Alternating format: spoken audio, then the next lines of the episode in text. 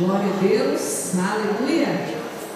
Quem tem o coração grato aqui já vai levantando, ficando de pé e dando glória a Deus. Gente, que presente em cada gotinha de chuva. É, é muita bênção, né? O que é de Deus é de Deus, o que é do homem é do homem. Uma chuva que cai, você vê que até as plantas estão mais assim, né? Gratas ao Senhor. Aleluia.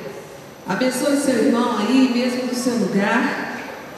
Glória a Deus. Isso é culto. A gente vem aqui para fazer um culto agradável a Deus. Abençoar uns aos outros, desejar a paz do Senhor, essa paz que excede a todo entendimento. Glória a Deus. Abra a palavra do Senhor. Aleluia. Isso aí, pode compartilhar. É de Deus. Salmo 42. A partir do verso 1 diz: Como suspira a corça pelas correntes das águas, assim por ti, ó Deus, suspira a minha alma. A minha alma tem sede. Diga, minha alma, minha alma tem, sede de Deus. Olha só, não é sede de água, é sede de Deus. Nesse tempo quente, a gente pega um copo d'água, né, gente? Com aquela, com aquela sede, com aquele prazer, com aquela satisfação. Agora aqui ele declara: A minha alma tem sede. A maneira do salmista aqui expressar: tem sede de Deus, do Deus vivo. Quando irei e me verei perante a face de Deus? Vamos todos declarar o verso 1? Como suspira a corça pelas correntes das águas, assim por ti, ó Deus, suspira a minha alma. Você já teve algum momento de suspirar por alguma coisa? Oh, agora mesmo, quando a gente estava vindo, gente, um pôr do sol, uma coisa. Vocês viram? o sol, estava assim uma, igual, você viu André? Igual uma bola de fogo, mas assim, de chocar. Não é? As maravilhas do nosso Deus. Nós temos que aprender a contemplar mais as maravilhas do Senhor. Como suspira a coça pelas correntes das águas, assim por ti, ó Deus, suspira minha alma. Dá um suspiro aí e fala: Deus, uau! Não é que eu fui salvo, não é que eu fui achado, não é que Ele tem me guardado. Não dá para fazer, né, gente? Expresse ao Senhor através desse culto a sua gratidão.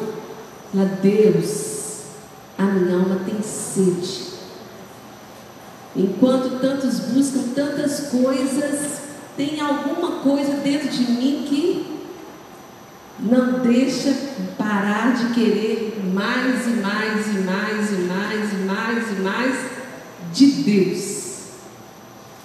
Feche os seus olhos aí com o coração aberto. Fala, Deus, eu estou aqui por tua causa. Essa sede, essa fome, esse desejo de conhecer, esse desejo de fazer tua vontade. Tudo é por ti, tudo é para ti. A vida só tem sentido em ti. Oh,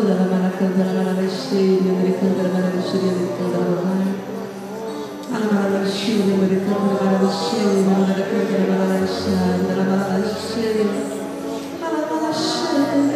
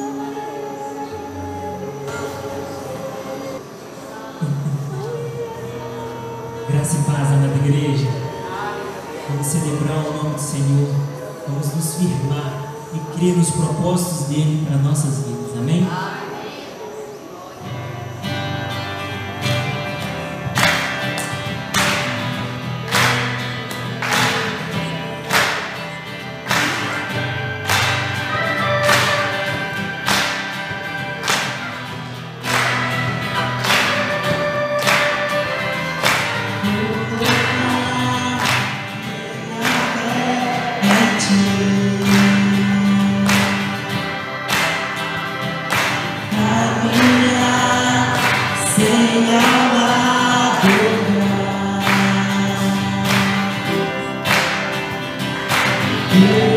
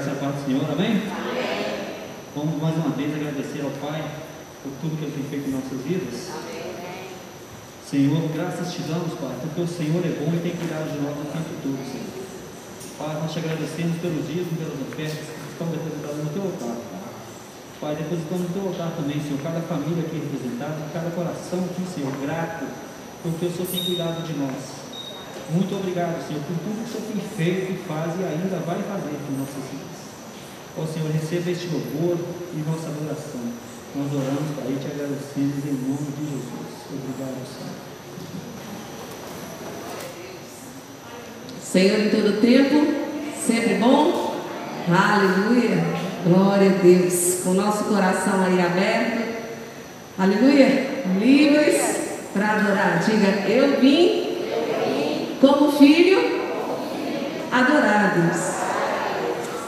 Glória ao nome do Senhor. Vamos compartilhar um pouquinho, né?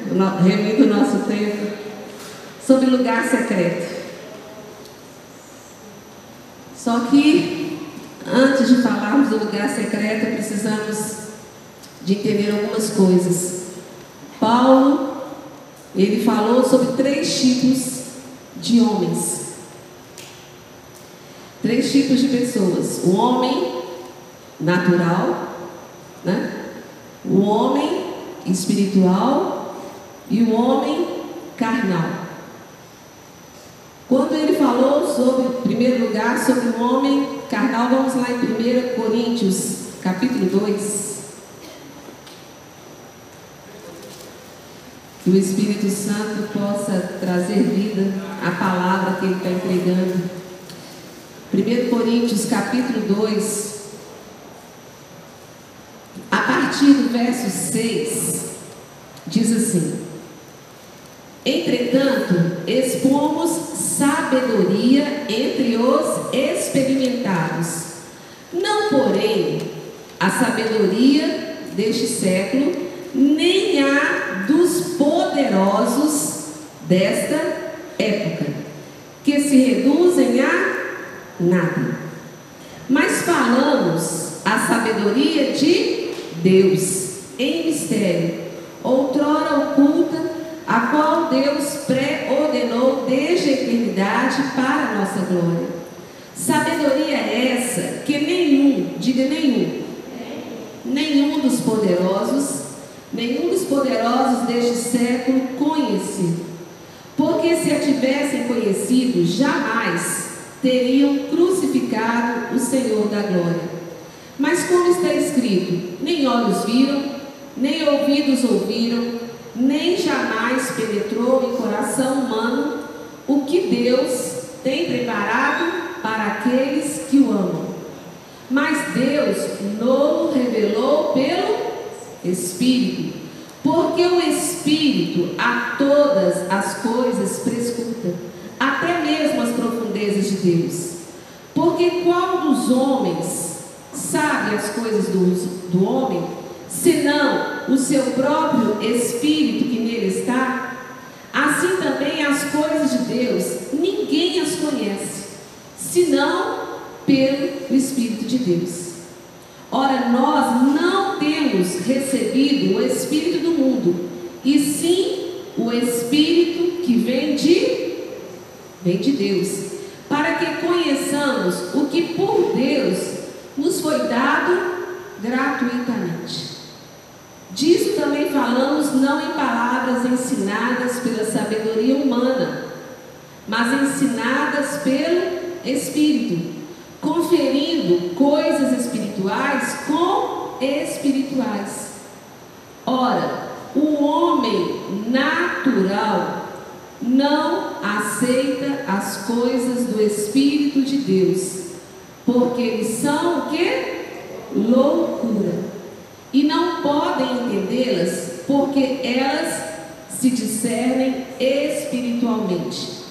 Vamos parar primeiro aqui nesse homem que. Aqui a palavra diz que as coisas de Deus para ele são loucura, né? E ele não pode entendê-las porque esse homem, esse homem carnal, ele não tem o Espírito Santo, ele não tem o Espírito de Deus na vida dele. Então, para ele, é um absurdo liberar, doar,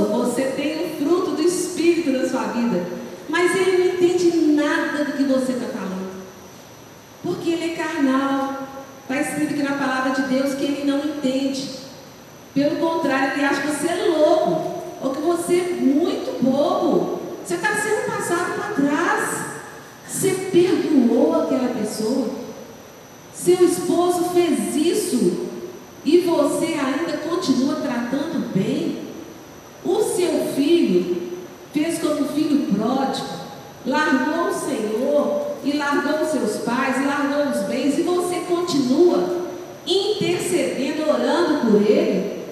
Você não tem raiva dele de ver a vida que ele foi parar? O homem carnal, ele não tem o Espírito Santo. Então, por isso, ele realmente acha uma loucura a sabedoria de Deus. Ele se acha mais sábio que Deus.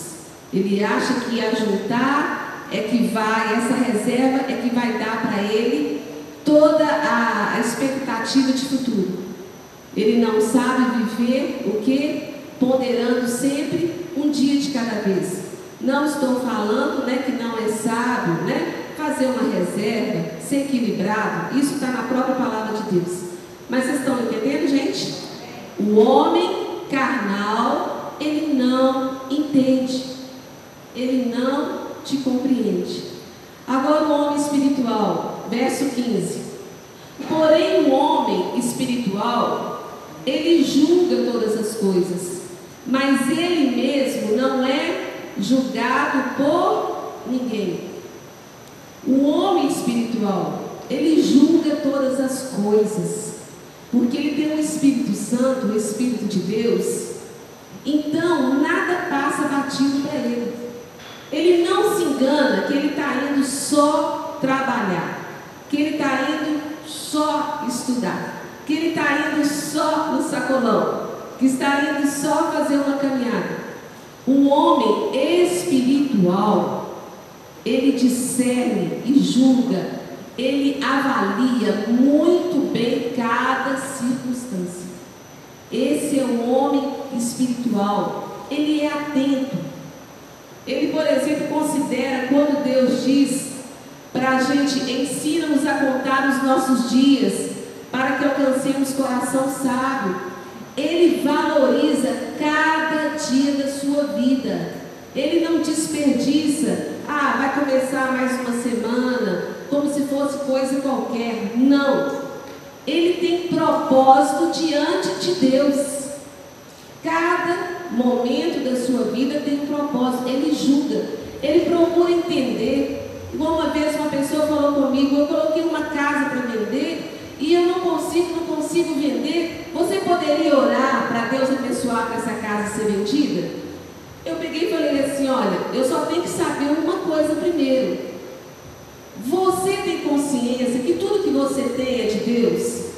E você perguntou para Deus se é o momento de vender a casa? Eu preciso só de saber isso primeiro, para depois saber orar. Estão entendendo, irmãos? O homem espiritual julga todas as coisas, até às vezes enfermidades, circunstâncias difíceis, financeiras. Às vezes a gente ora para o Senhor quebrantar o coração de uma pessoa, e quantas vezes o Senhor começa a agir na vida da pessoa, a gente às vezes interfere, né?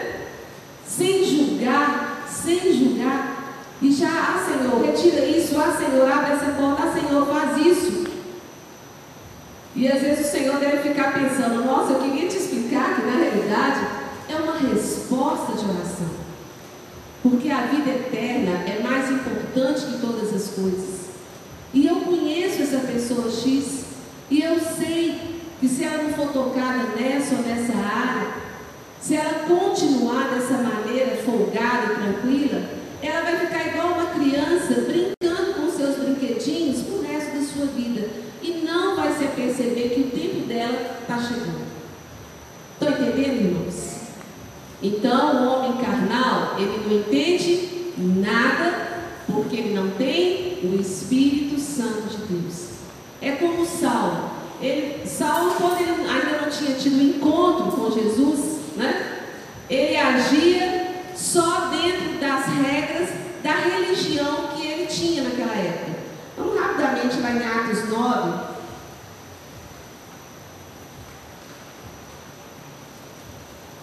Atos 9. Só para a gente entender como que a coisa acontece.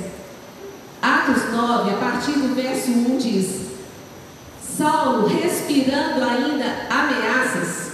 Interessante que nós começamos o culto hoje falando como a corça suspira pelas águas, nós suspiramos pelo nosso Deus. Só que aqui Saulo estava respirando ainda ameaças e mortes contra os discípulos do Senhor. E dirigiu-se ao sumo sacerdote e lhe pediu cartas para a sinagoga de Damasco, a fim de que, caso achasse alguns que eram do caminho. Quem era do caminho, gente? Os cristãos. Assim, homens como mulheres, os levasse presos para Jerusalém. Seguindo ele estrada fora, ao aproximar-se de Damasco, subitamente uma luz do céu brilhou ao seu redor e caindo por terra, podemos dizer também caindo em si, ouviu uma voz que lhe dizia: Saulo, Saulo, por que você me persegue? Ele perguntou: Quem és tu, Senhor? E a resposta foi: Eu sou Jesus, a quem tu persegues. E Saulo aqui, ele estava se achando um super-herói da religião, matando os cristãos, porque ele achava que os cristãos estavam errados. Mas aí ele teve esse encontro com Jesus. Então, no verso 20 do mesmo capítulo, Olha o que, que Saulo está fazendo. Quem antes procurava os cristãos para matar. Saulo agora, vivendo como um homem espiritual, não mais como um homem carnal. Agora, pelo Espírito de Deus, o que ele fazia? Pregava nas sinagogas a Jesus, afirmando que este é o Filho de Deus. Ora, todos os que o ouviam estavam atônitos e diziam: Não é este o que matava o assassino em Jerusalém? Colocar essa palavra para ficar mais forte, né? porque é forte a situação. Não é esse aquele que matava, exterminava em Jerusalém os que invocavam o nome de Jesus e para aqui veio precisamente com o fim de os levar amarrados aos principais sacerdotes?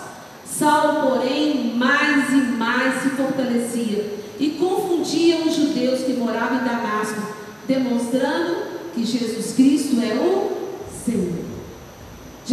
Nós temos um encontro real com Jesus, que o Espírito Santo de Deus passa a habitar em nós, os nossos valores são diferentes. E por isso não se desgaste, não se desgaste tentando explicar algo para alguém que é carnal. Leve um tempo de oração para que o Espírito Santo de Deus esteja abrindo e movendo o entendimento, a mente daquela pessoa, para que ela possa compreender as riquezas da glória de Deus, a sabedoria do Espírito Santo. Essa que até os poderosos da época não conheciam. Você tem que entender com quem que você está falando. Você tem que perceber quem é o homem carnal, quem é o homem espiritual. O homem espiritual é aquele que ele flui no espírito. Ele tem vontade de ler a Bíblia, ele tem vontade de adorar, ele tem vontade de ser bom, ele tem vontade de viver os frutos do Espírito Santo, de ser longânimo, de ser benigno, de ser misericordioso, de colocar Deus acima de tudo e de todos. Flui. Amém? Estão entendendo aqui? Não é gostoso? Flui, flui. Eu lembrei de Junior, 8, 9 anos, indo na igreja, porque a minha família me levava na igreja. Qualquer lugar que eles me levassem, eu iria. Então eu ia e geralmente eu ganhava os prêmios no final de ano, mas as minhas expectativas eram com relação às regras. Tanto é que quando eu passava pela rua, que eu via alguma prostituta na esquina, eu atravessava a rua, porque eu achava que eu era santa e aquela era a impura. Eu não entendia no espírito que era ter compaixão pelo pecador. Eu contava como uma piada quando passava nas mesas de boteco e via aquele tanto de pilha de, de garrafa, falando que pobreza. Olha o troféu que tem para oferecer. Quantas garrafas eu consegui tomar? Que sede insaciável. Eu zombava de coisas, porque eu era o que? Nós vamos chegar lá. Homem carnal. O homem natural, então, desculpa, viu gente? É, eu acho que eu troquei aqui. O homem natural, diga natural. O natural é que não entende nada, viu? O natural é que não tem o Espírito Santo. Eu acho que eu falei algumas vezes carnal, né? É natural que não entende nada. O homem espiritual entende, porque ele tem o Espírito Santo. E o homem carnal, o homem carnal é esse que já teve uma experiência com o Senhor mas ele tem uma anomalia, gente. Ele tem um problema. A questão do crente carnal é que ele não cresceu. Ele continua bebê.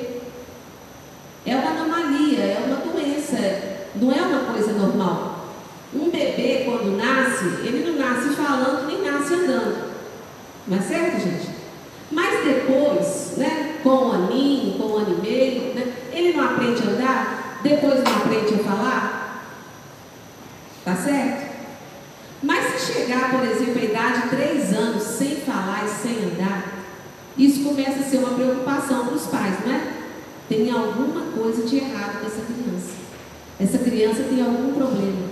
E Paulo fala, em 1 Coríntios, lá no capítulo 2, no verso 3, ele fala: Eu, porém, irmãos, não vos pude falar como a espirituais, e sim como a carnais, como a crianças em Cristo. Leite vos dê beber, não vos dê alimento sólido, porque ainda não podias suportá-lo, nem ainda agora podeis, porque ainda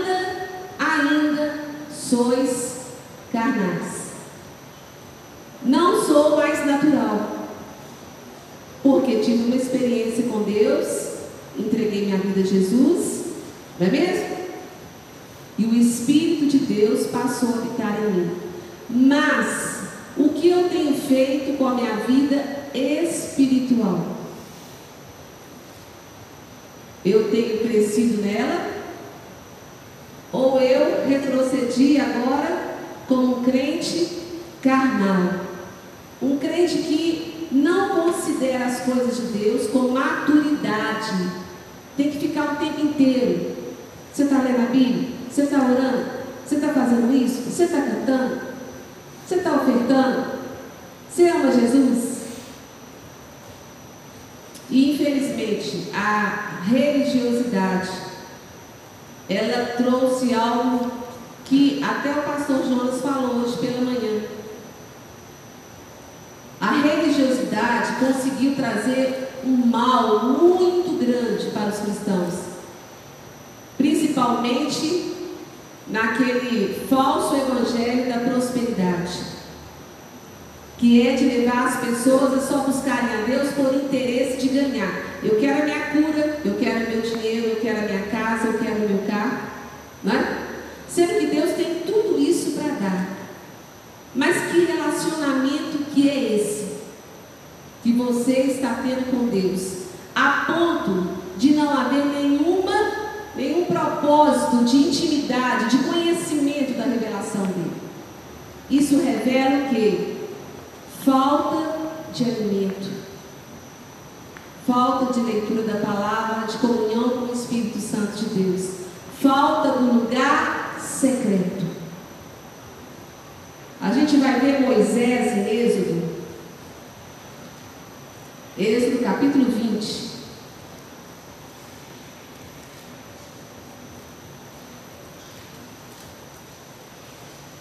A gente vê desde desde Êxodo, desde o início da Bíblia, a necessidade do homem de ter, ou às vezes até de escolher um mediador, sendo que Jesus veio para ser o caminho. Nós não precisamos de ter o pastor como mediador, o líder de célula como mediador, o meu pai, a minha mãe, não existe isso. O Senhor nos chama para ter uma comunhão com Ele. Ele não quer que o pastor é que busque ele, que vá para um lugar secreto, porque tem que buscar uma mensagem para apresentar para a igreja. Deus chama os filhos dele para um lugar secreto, porque Deus nos ama. E ele faz caso da nossa presença diante dele. Fica notório diante de Deus quem eu sou, se eu sou natural, espiritual ou carnal. Quando eu só penso nas coisas aqui da terra, e quando alguém tem que me cutucar o tempo inteiro para me poder fazer alguma coisa que não chega a ser nem um lugar secreto, mas para buscar um presença. Aqui, a gente vê no verso 18 de Êxodo 20. Todo o povo presenciou os trovões, os relâmpagos, o candor da trombeta, o monte fumegante, e o povo, observando, se estremeceu e ficou de longe. Disseram a Moisés, eles disseram a Moisés: Fala-nos tu e te ouviremos, porém não fale Deus conosco para que não morramos. Povo com medo de relacionar com Deus. Será que ainda acontece isso? Ah, quando você fala de Jesus para uma pessoa, não, por enquanto não, porque eu ainda fumo, eu ainda bebo, eu ainda isso, eu ainda aquilo. Não é disso que eu estou falando. Não é disso quando a gente está evangelizando.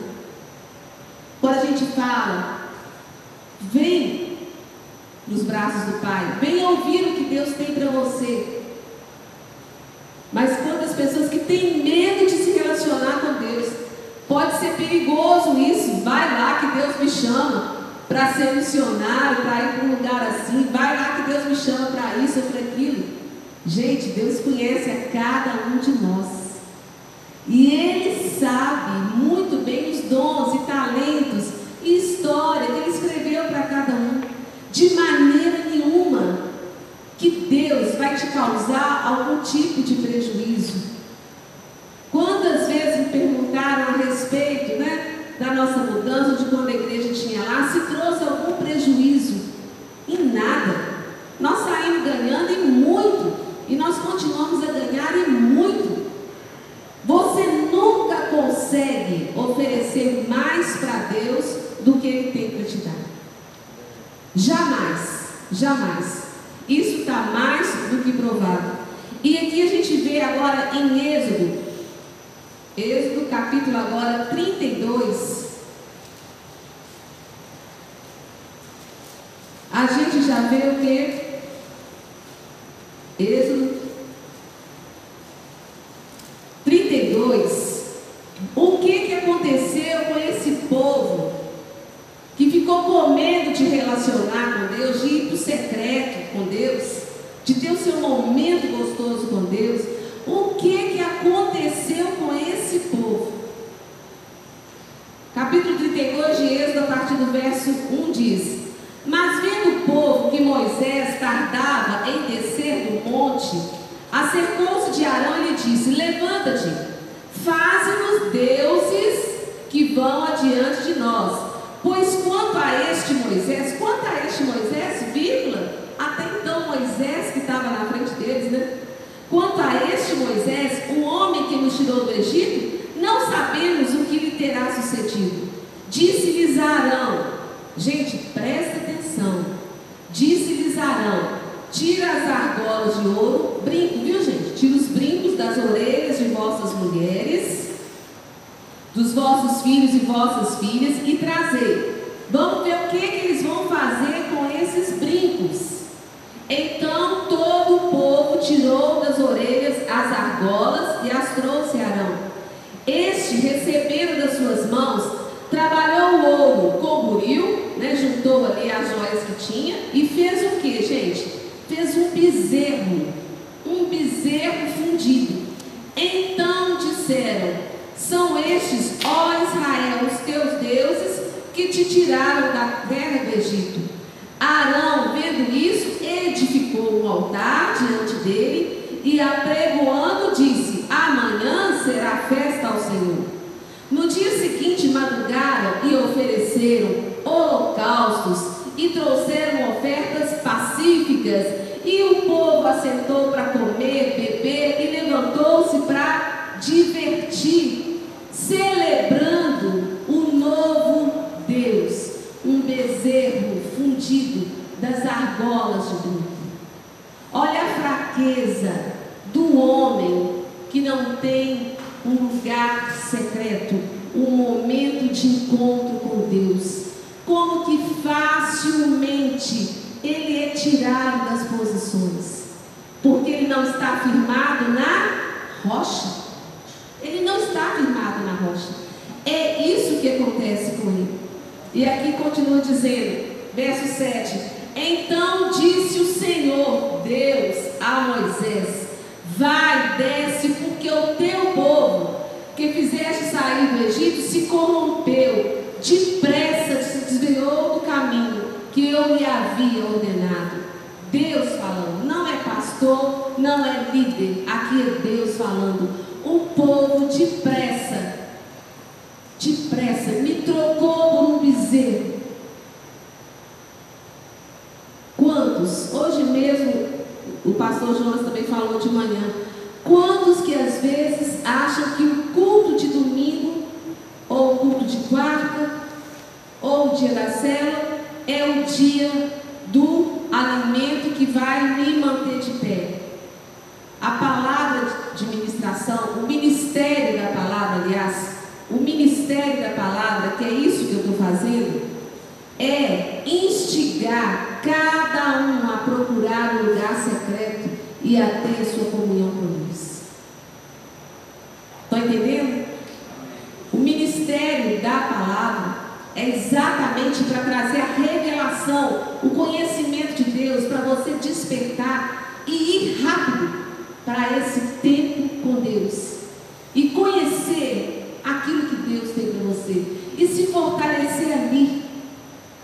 Gente, quem já vive o lugar secreto, o tempo de comunhão com Deus, sabe do que eu estou falando.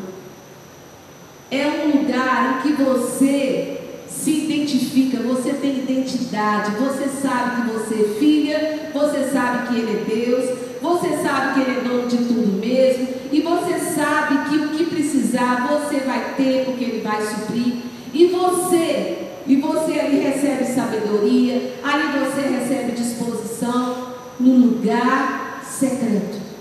Para então, para então, poder levar as boas novas.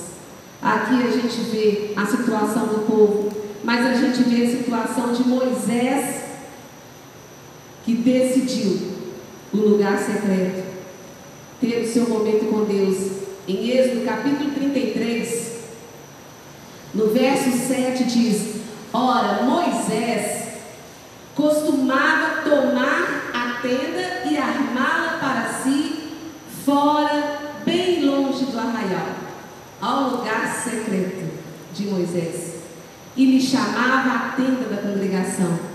Todo aquele que buscava ao Senhor saía à tenda da congregação que estava fora do arraial. Quando Moisés saía para a tenda fora, todo o povo se erguia, cada um em pé à porta da sua tenda, e olhavam pelas costas até entrar ele na tenda. Uma vez dentro, Moisés da tenda descia a coluna de nuvem, punha-se à porta da tenda e o Senhor falava com Moisés. Todo o povo via a coluna de nuvem que se detinha à porta da tenda. Todo o povo se levantava e cada um à porta da sua tenda adorava ao Senhor. Falava o Senhor a Moisés face a face, como qualquer fala a seu amigo como qualquer fala seu amigo. Então voltava Moisés para o arraial. Porém, o moço Josué, seu servidor, filho de Nun, não se apartava da tenda. E ele continua dizendo: Disse Moisés ao Senhor: Tu me dizes, faça subir este povo, porém não me deixes saber a quem há de enviar comigo. Contudo, disseste: Conheço-te pelo teu nome. Também achaste graça aos meus olhos. Agora, se achei graça aos teus olhos, rogo-te que me faças saber neste momento o teu caminho, para que eu te conheça e ache graça aos teus olhos, e considera que esta nação é teu povo. Respondeu-lhe: A minha presença irá contigo, e eu, eu te darei descanso. Então lhe disse Moisés: Se a tua presença não vai comigo, não nos faça subir deste lugar.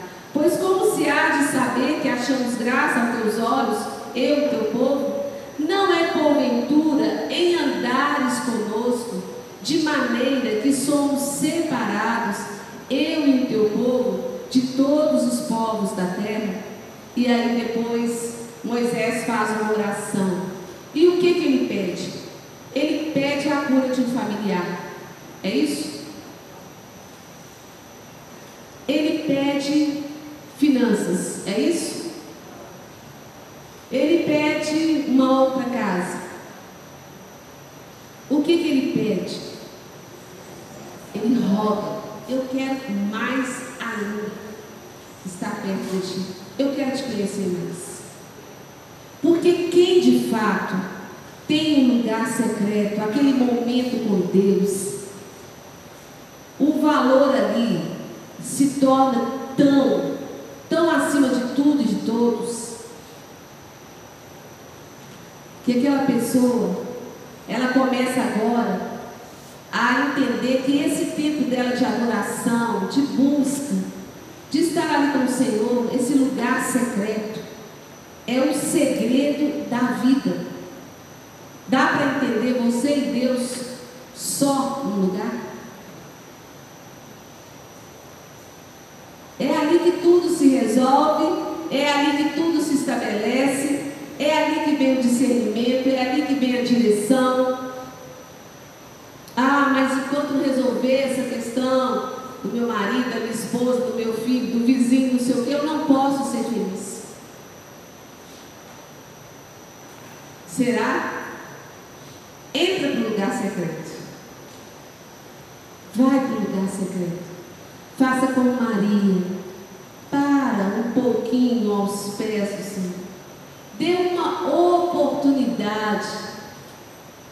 Que seja, que seja cinco minutos. Marca no relógio.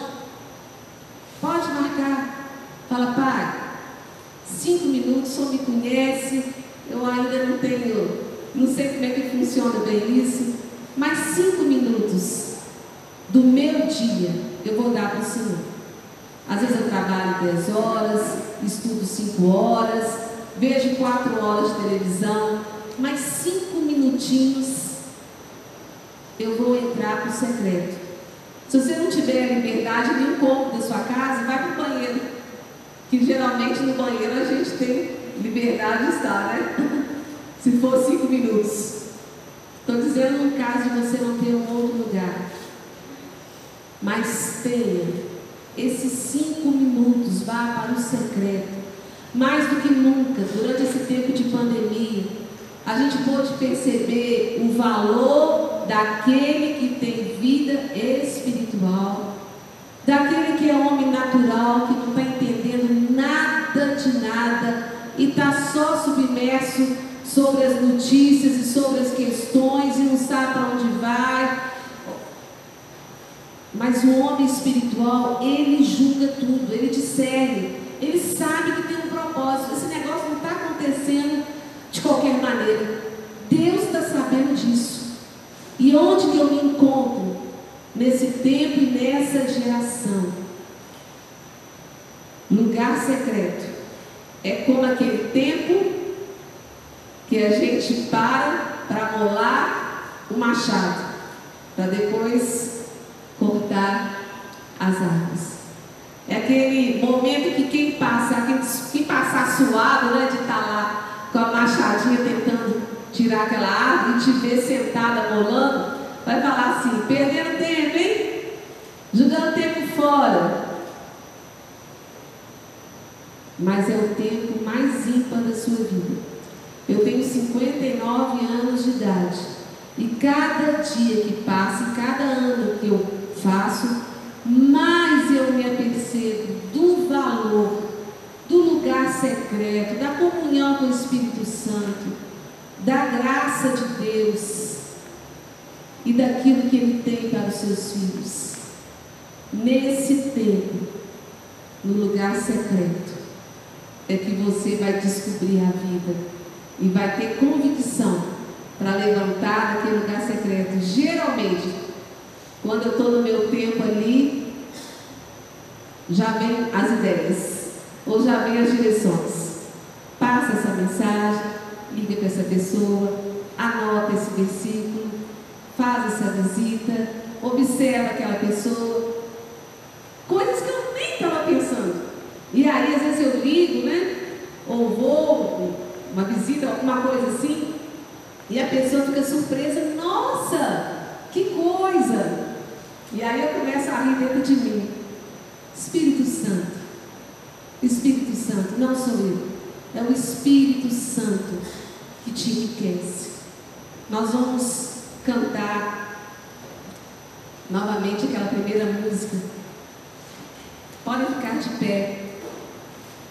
Moisés tinha tenda e Jesus trouxe para gente Mateus 6,6. A tenda de Moisés o lugar secreto. Jesus, quando pregou o maior sermão, o sermão da montanha, ele deixou escrito a respeito dessa tenda de Moisés, desse lugar secreto. Tu, porém, quando orares, Mateus 6,6, entra no teu quarto e fechada a porta, orarás a teu Pai que está em secreto ele está lá em secreto, porque Ele está te chamando para um momento de intimidade. Vai para o secreto. E teu pai, que te vê em secreto, ele vai te recompensar. É promessa. Não tem como você se chegar a Deus e não ser recompensado pela gloriosa presença dele. Aleluia. O Senhor é bom. Feche os seus olhos e glorifique a Deus.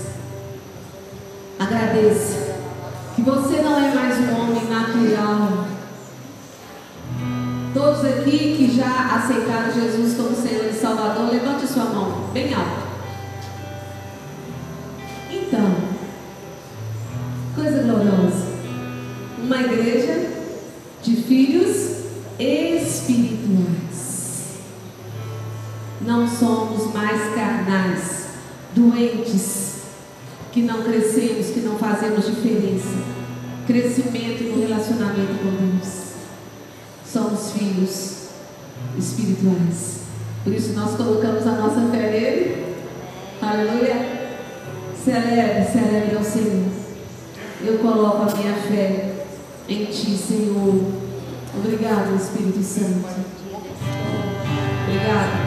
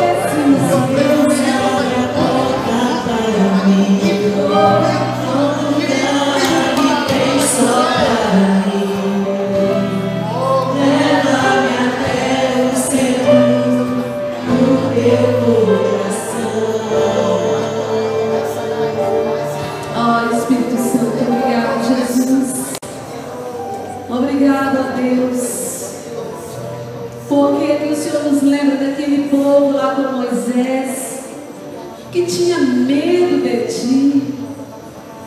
Fala, Moisés, ouve Deus e fala com a gente. Mas nós não queremos aproximar de Deus. Oh, e nessa distância de Deus, que vida infeliz, que vida de pecado, futilidade se tornou a vida daquele povo. Oh, Senhor, Tu és a nossa riqueza maior, Tu és o nosso bem maior. E Jesus é o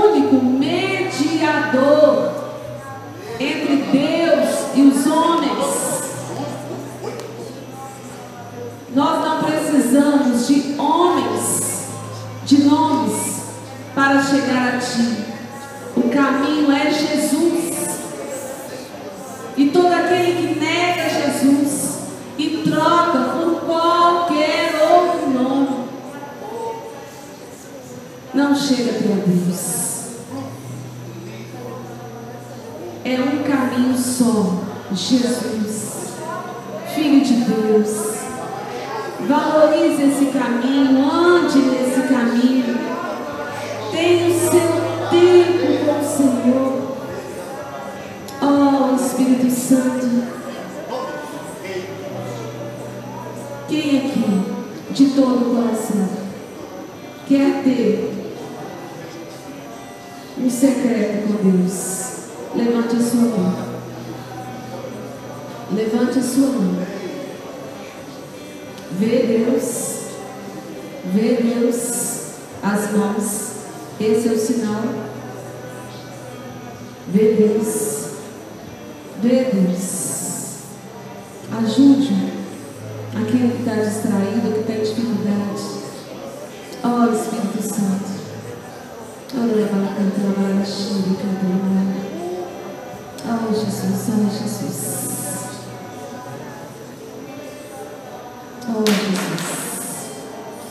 Nos colocamos diante de Ti.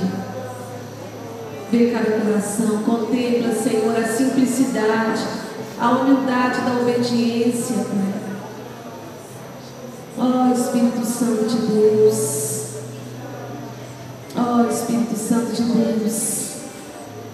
Que cada um aqui possa contemplar a tua glória, a tua presença. E que ali no secreto, Fez e valorizou a presença de Jesus. Oh, como Moisés valorizou. Pai, leva cada um dos teus a viverem, ó Deus, dias preciosos, ricos de desfrutar de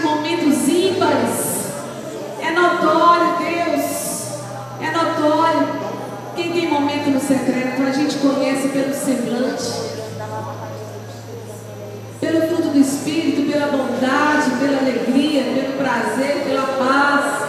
Oh, que a tua igreja seja conhecida e que o testemunho seja dado sem palavras, pelo comportamento, pela atitude pela mansidão, pela humildade, pelas características do Pai. Filhos que parecem